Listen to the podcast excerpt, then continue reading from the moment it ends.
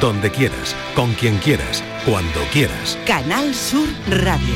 La radio de Andalucía. Viernes 29 de septiembre y Día Mundial del Corazón.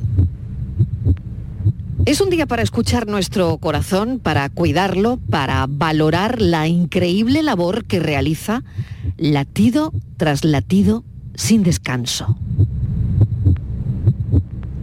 Hay que crear conciencia sobre la importancia de la salud cardiovascular y las enfermedades del corazón.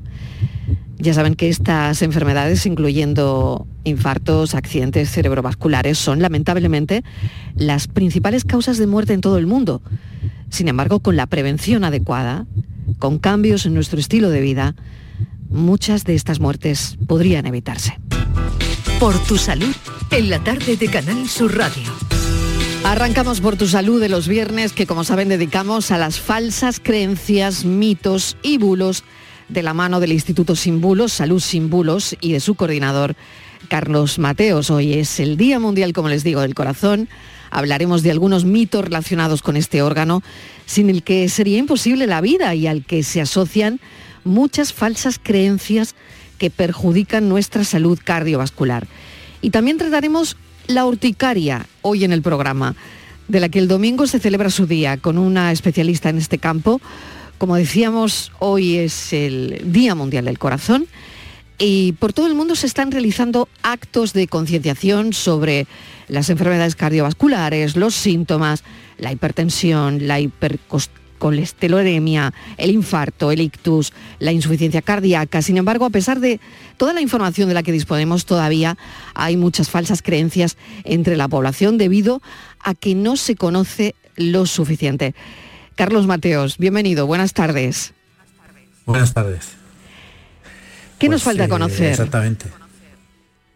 Pues sí, la verdad que eh, todo lo que el corazón se está hablando constantemente, pero sigue siendo un, gran eh, desconocido. Una encuesta de la Asociación Alianza indicó que la mayoría de la población cree que las enfermedades cardiovasculares son más frecuentes en el hombre y es la mujer la que fallece más, sobre todo a partir de la menopausia en la que se pierden los estrógenos. Se ha visto, por ejemplo, que en Estados Unidos hacia la edad de la jubilación, el 70% de los hombres y mujeres tienen alguna forma de enfermedad cardiovascular, eh, bueno, lo que incluye pues, la enfermedad arterial coronaria, fallo cardíaco, ictus, hipertensión. El riesgo continúa en ascenso, ya en, torno a cerca de los 80 años, el 83% de los hombres y ya un 87% de las mujeres, como vemos superior, están afectados. Pero eh, bueno, esta falsa creencia de que sean los hombres los que tienen más enfermedades cardiovasculares, cuando al final realmente por la esperanza de vida y por lo que decíamos después de la, de la menopausia son las mujeres las que más acaban afectadas y las que más fallecen, pues también no solo la tiene la, población, también lo está entre profesionales sanitarios. Diversos estudios han demostrado que a las mujeres con enfermedades cardiovasculares se les tarda más en realizar el diagnóstico y bueno, pues se les duele, se les suele dar menos importancia a sus síntomas. Se nos hace menos caso, en resumen. Creo que es esto, Carlos. En resumen, creo que se nos hace menos caso, pero ahí están las estadísticas. Mueren más mujeres, fallecen más, sobre todo a partir de la menopausia, por enfermedades cardiovasculares que los hombres. Por lo tanto, bueno, ahí queda la reflexión y este es el primer bulo que queríamos desmentir, que efectivamente más mujeres mueren que hombres. Y se ha pensado, se piensa que es justo lo contrario que es el hombre el que tiene más infartos, que, fallece más. ¿no? Bueno, ¿qué otra falsa creencia nos puedes contar sobre las enfermedades cardiovasculares, Carlos? Bueno, pues hay muchas falsas creencias sobre cada una de las eh, enfermedades, pero yo me voy a quedar también sobre esta cosa que mencionábamos antes, un dato que me parece muy interesante, que revela de que dos de cada cinco españoles creen que las personas con insuficiencia cardíaca deben dejar el café cuando no hay ninguna evidencia que lo desaconseje. De hecho, la Sociedad Europea de Cardiología recomienda pues, lo que ya sabemos, ¿no? llevar una alimentación saludable, evitar las grasas, limitar el consumo de sal, pero no dice nada de la cafeína. Por lo tanto, claro, es otro gran mito, ¿no? Lo único es que, mm. claro, eh, esto es lo que te diga tu cardiólogo. Si te dan taquicardias o te encuentras mal, pues evidentemente es que el café no te sienta bien, ¿no? Pero siempre eh, sería interesante consultarlo con el cardiólogo. Pero es curioso que la Sociedad Europea de Cardiología pues no diga nada ¿no? acerca de la cafeína. Eh, sí limita el consumo de sal y las grasas, pero de la cafeína no dice que no, ¿no? Exacto. Exacto. Bueno, vamos con la hipertensión, porque hay muchos hipertensos que evitan tomar café, ¿no?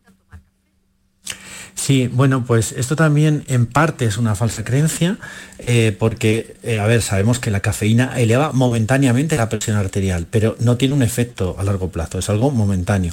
Entonces, por ejemplo, la FDA, que es la autoridad en alimentación y medicamentos en Estados Unidos, asegura que una persona sana se puede tomar los 400 miligramos de cafeína al día. Esto es equivalente a cuatro tazas normales. Mm, bueno, cada uno se lo puede tomar de diferentes maneras, pero bueno, pongamos un estándar de cuatro tazas normales sin ningún problema, sin que le afecte nada a la salud. Y en una persona hipertensa, pues puede ser la mitad, se habla de dos tazas eh, pero eh, claro, lo que hay que intentar primero es evitar su consumo antes de actividades que ya aumentan de por sí la, presión arterial, como por ejemplo el ejercicio o levantar pesos o el trabajo físico intenso. Pero como comentabas antes, cada paciente debe preguntar a su médico como es lógico.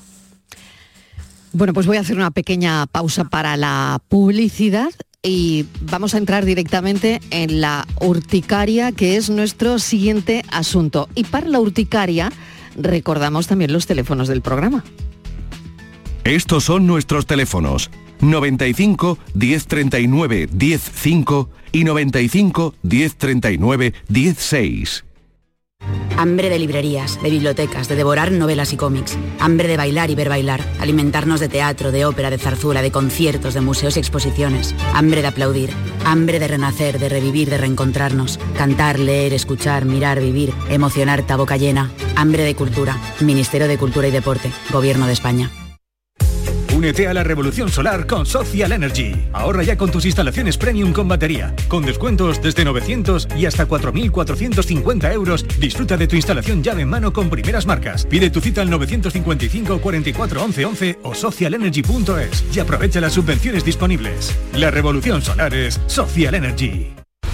Coria del Río ha llevado a cabo obras de eficiencia energética en los edificios municipales, dentro de la operación 03.1 de su estrategia de desarrollo urbano sostenible e integrado, un programa cofinanciado al 80% por el Fondo Europeo de Desarrollo Regional, Ayuntamiento de Coria del Río, Unión Europea, una manera de hacer Europa. Canal Sur. La radio de Andalucía. Bienvenidos a Sacaba. Mil metros de electrodomésticos con primeras marcas. Grupos Whirlpool, Bosch y Electrolux. Gran oferta en lavadoras. Lavadora Indesit de 6 kilos desde 199 euros. Y lavadora Whirlpool de 8 kilos desde 299 euros. Y solo hasta fin de existencia. Solo tú y Sacaba. Tu tienda de electrodomésticos en el Polígono Store en calle nivel 23. Sacaba. Si necesitas recuperarte de una operación de cadera, rodilla o cualquier otro proceso médico, en Vallesol podemos ayudarte. Contamos con profesionales que te ayudarán a recuperarte más rápido y todo ello sin desplazamientos innecesarios y por mucho menos de lo que imaginas. Infórmate en el 924 24 25 o en vallesol.es. Vallesol, te cuidamos diferente porque eres único. Este lunes, a partir de la una de la tarde, llega el análisis de la actualidad en la jugada de Sevilla de Canal Sur Radio. En directo desde el restaurante Nao, cocina de vanguardia en las setas de la Encarnación y terraza en la azotea. Restaurante Nao, en la Plaza de la Encarnación número 5. Vistas espectaculares. Los Guerrilleros, tapicería y colchonería en Utrera, a precios de fábrica. Cheslong de 3 metros con asientos extraíbles, cabezales reclinables, canapé, dos puff, cojines decorativos de regalo y telas antimanchas a elegir. Antes 899 euros y ahora solo 499 euros. Sí, sí, has escuchado bien, 499 euros. Y por un euro más televisor LED de 32 pulgadas de regalo. Estamos en Utrera, carretera Carmona número 15 en Utrera, Sevilla. Entregas en 48 horas. Estos son nuestros teléfonos 95 1039 105 y 95 1039 16. Estos son los teléfonos del programa 670 94 30 15, 670 940 200. Vamos a hablar de la urticaria después de ese café virtual que nos hemos tomado con Carlos Mateos. Sigue con nosotros Carlos. Vamos a recibir también a nuestra especialista en urticaria, la doctora Mercedes Escarrer, coordinadora del grupo de trabajo de dermatitis atópica y alergia cutánea de la SEICAP, que es la Sociedad Española de Pediatría Alergológica. Eh, buenas tardes, doctora, ¿qué tal? Hola, muy buenas tardes. Gracias por acompañarnos. En primer lugar, ¿qué es la urticaria y qué se diferencia de otras enfermedades que aparecen en la piel, como por ejemplo la dermatitis atópica?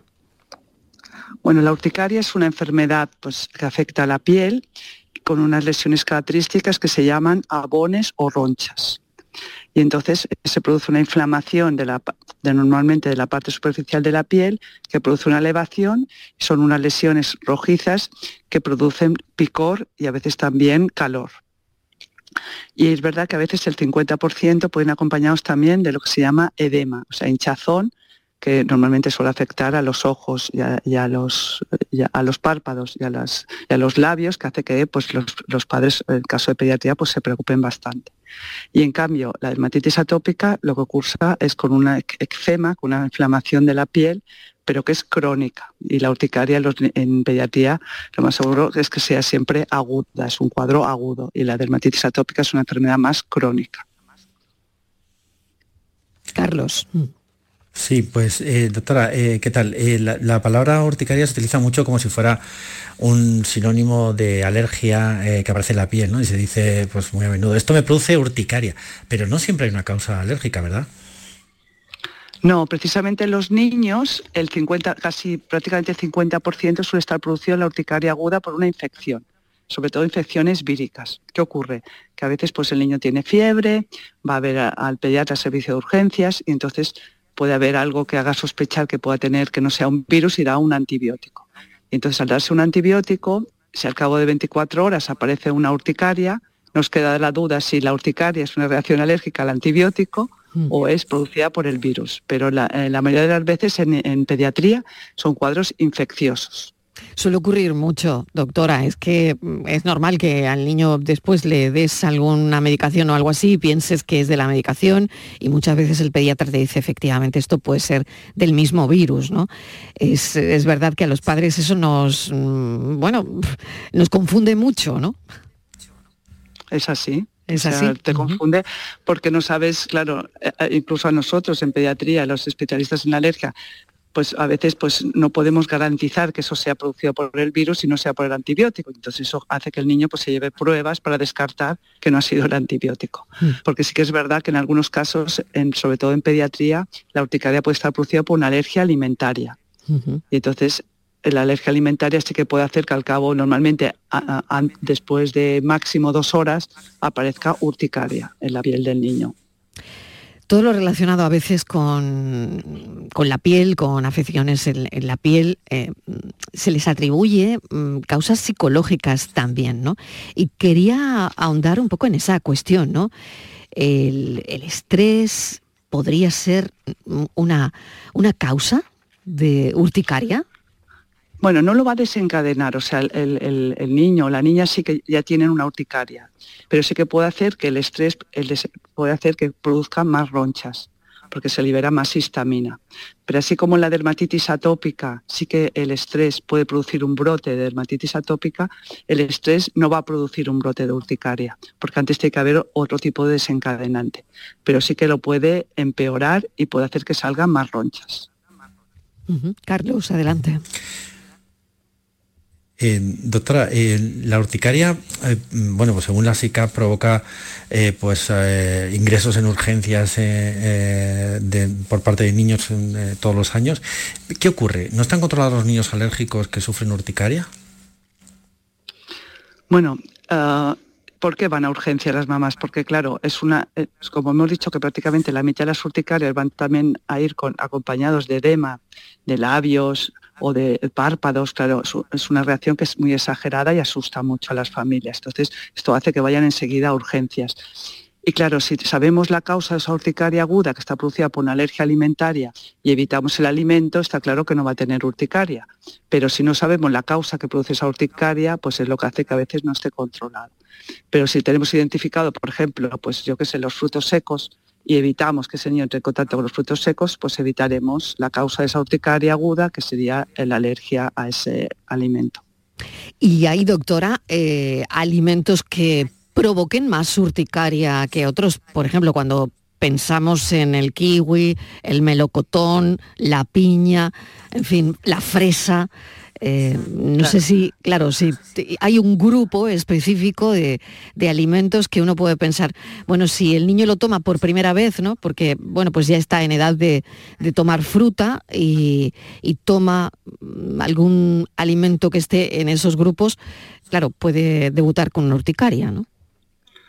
Bueno, ah, cualquier alimento puede dar urticaria, cualquier alimento que nosotros tengamos alergia. Sí que es verdad que hay alimentos que liberan más histamina en el cuerpo. Entonces los sabones eh, también se producen por la liberación de histamina. Entonces son alimentos como los que bien has mencionado, pues que sería pues el melocoto, la fresa, todos los, todos los, por ejemplo, las frutas que sean ácidas, la naranja, todos estos alimentos, si nosotros tenemos una urticaria producida por otro alimento y tomamos alimentos que son liberadores de histamina, pues puede hacer que tengamos más ronchas, más sabones. Pero quiero también hacer una aclaración que la primera vez que uno toma un alimento nunca va a tener una alergia, nunca va a tener una urticaria. Porque para que nosotros nos hagamos alérgicos necesitamos primero un primer contacto. En ese primer contacto nos sensibilizamos, o sea, producimos lo que se llama las moléculas de inmunoglobulina E, para que cuando luego en un segundo contacto entramos en contacto con ese alimento, si tenemos esa predisposición familiar a la alergia, es cuando desarrollamos una alergia. Qué curioso, doctora, esto que acaba de comentar, que me parece muy, muy interesante. La primera vez que tomamos un alimento nunca nos va a dar alergia. Y, eso también puede confundir, porque puedes pensar, oye, si yo esto lo tomé una vez y no me pasó nada.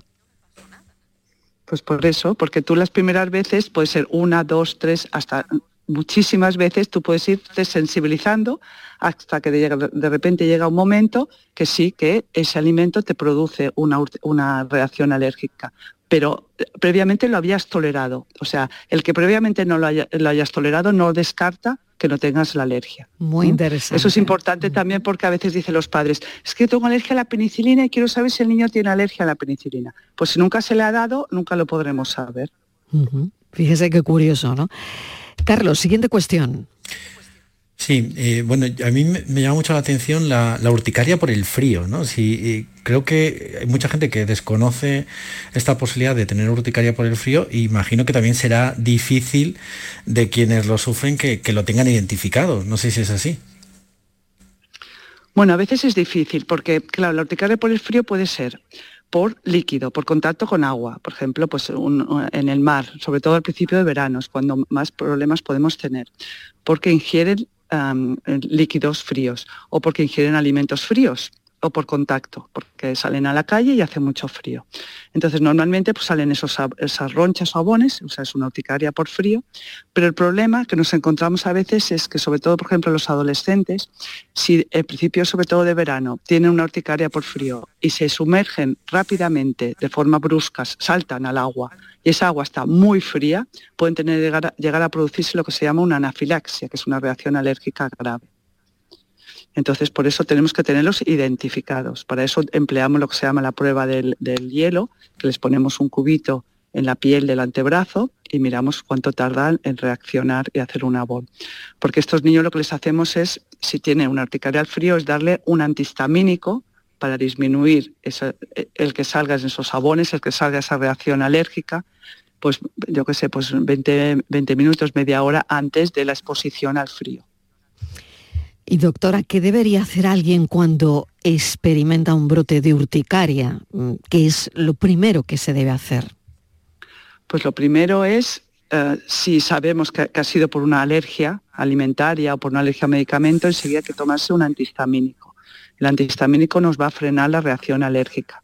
Si vemos que además también va acompañado de, de hinchazón, de lo que se llama un angiodema de párpados o de labios, también habría que asociar un corticoide.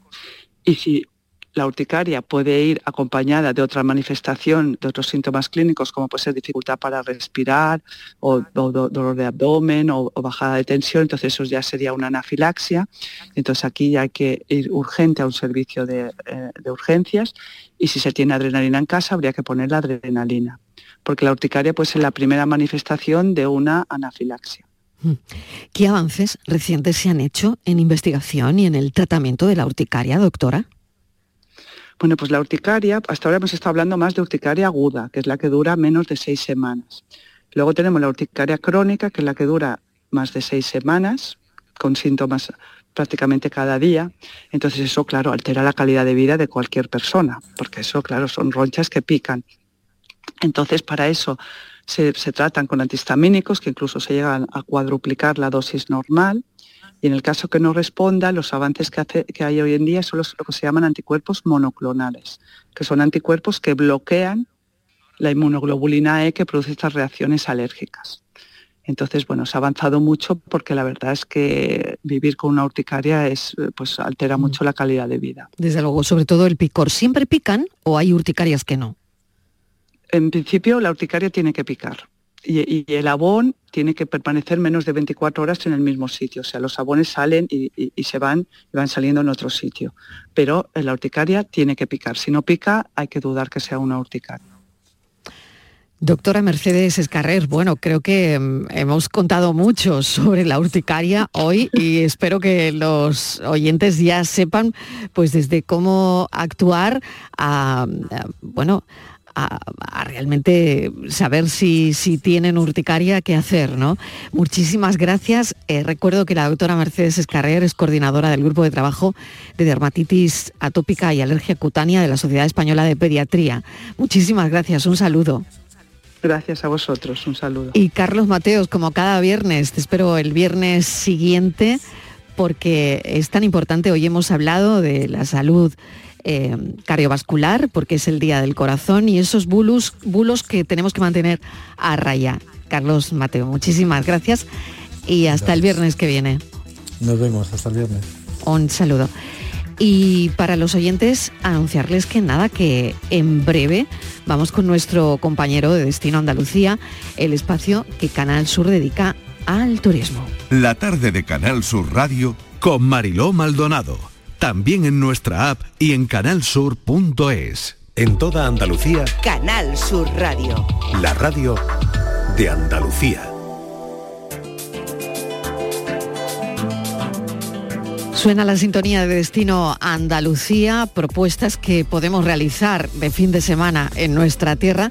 Y esta semana les hablamos del turismo náutico, una forma de conocer nuestro amplio litoral desde el mar. Eduardo Ramos, bienvenido, buenas tardes. ¿Qué, tal, Marilón? Muy buenas tardes. Pues siempre hemos pensado, no sé tú, ¿no? Que poder descubrir nuestras costas desde un barco es solo algo al alcance de unos pocos bolsillos, bueno, porque es algo muy caro.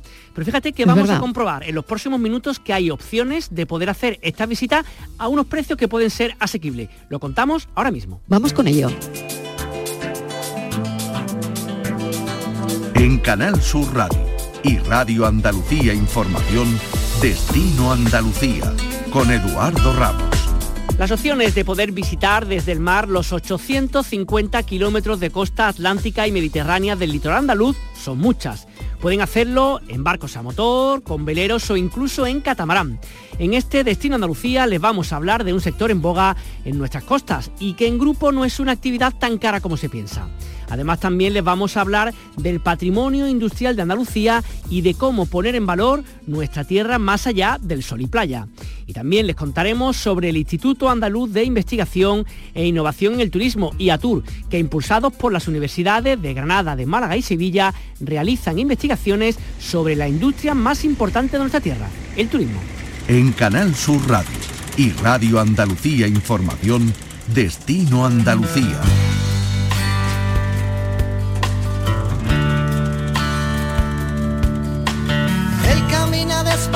Que las prisas no son buenas. en su brazo dobladita con cuidado la chaqueta. El turismo náutico está creciendo cada vez más en nuestro país y en comunidades como la andaluza se nota especialmente. Un tipo de actividad turística que ante la llegada cada vez más masiva de visitantes a nuestras costas está cogiendo impulso y son muchas las personas que deciden esta forma de conocer, pues en este caso Andalucía desde el mar. Y con opciones que pueden ser desde alquilar un barco por unas horas, días completos o varias jornadas. Para conocer al perfil del viajero, cuánto tiempo se suele alquilar un barco, qué tipo de barcos son los que hay. Saludamos a esta hora a Amanda Zaragoza, que es la country manager de Sunboat en España y que además nos atiende desde Francia. Amanda, ¿qué tal? Muy buenas tardes. Buenas tardes, bien y tú, ¿qué tal? Muy bien, gracias por estar con nosotros. Oye, la primera pregunta un poco obligada. Desde vuestro punto de vista, ¿cómo ha ido el turismo náutico en Andalucía para vosotros? Pues la verdad es que ha ido muy bien. Andalucía era una parte que hemos bueno, desarrollado después de Baleares y la Costa Brava, por ejemplo, y entonces bueno, se está democratizando cada vez más y la verdad es que hemos, bueno, conocemos desde el año 2022 a 2023, aunque el año no saca no se ha acabado ya, hemos notado un, aumento del 10% de peticiones, así que bien, estamos creciendo. ¿Son caros este tipo de viaje? Porque uno piensa, claro, que alquilar un barco, imagino que habrá de todo tipo, no lo mismo uno pequeñito que uno de, no sé, de 50 o 80 metros del Lora, pero mm, ¿qué precio estamos hablando para poder alquilar un barco para un ratito, para un día más o menos en las costas de Andalucía? Vale, pues en Andalucía tenemos todo tipo de barcos, tenemos catamaranes, veleros, lanchas, mm, lanchas sin licencias, entonces el precio depende un poco del tipo de barco que alquilas pero si te tengo que dar un, precio, bueno, básicamente una media, pues puedes alquilar aquí en la parte de Andalucía o en Málaga, por ejemplo, un barco para cuatro horas por 250 euros al final. Y es una actividad de grupo, al final subes a seis o ocho personas en el barco y entonces si divides lo, bueno, el coste del alquiler pues no sale tan caro como se puede imaginar la gente. Oye, imagino que no es lo mismo salir de Málaga que salir de Cádiz, de Almería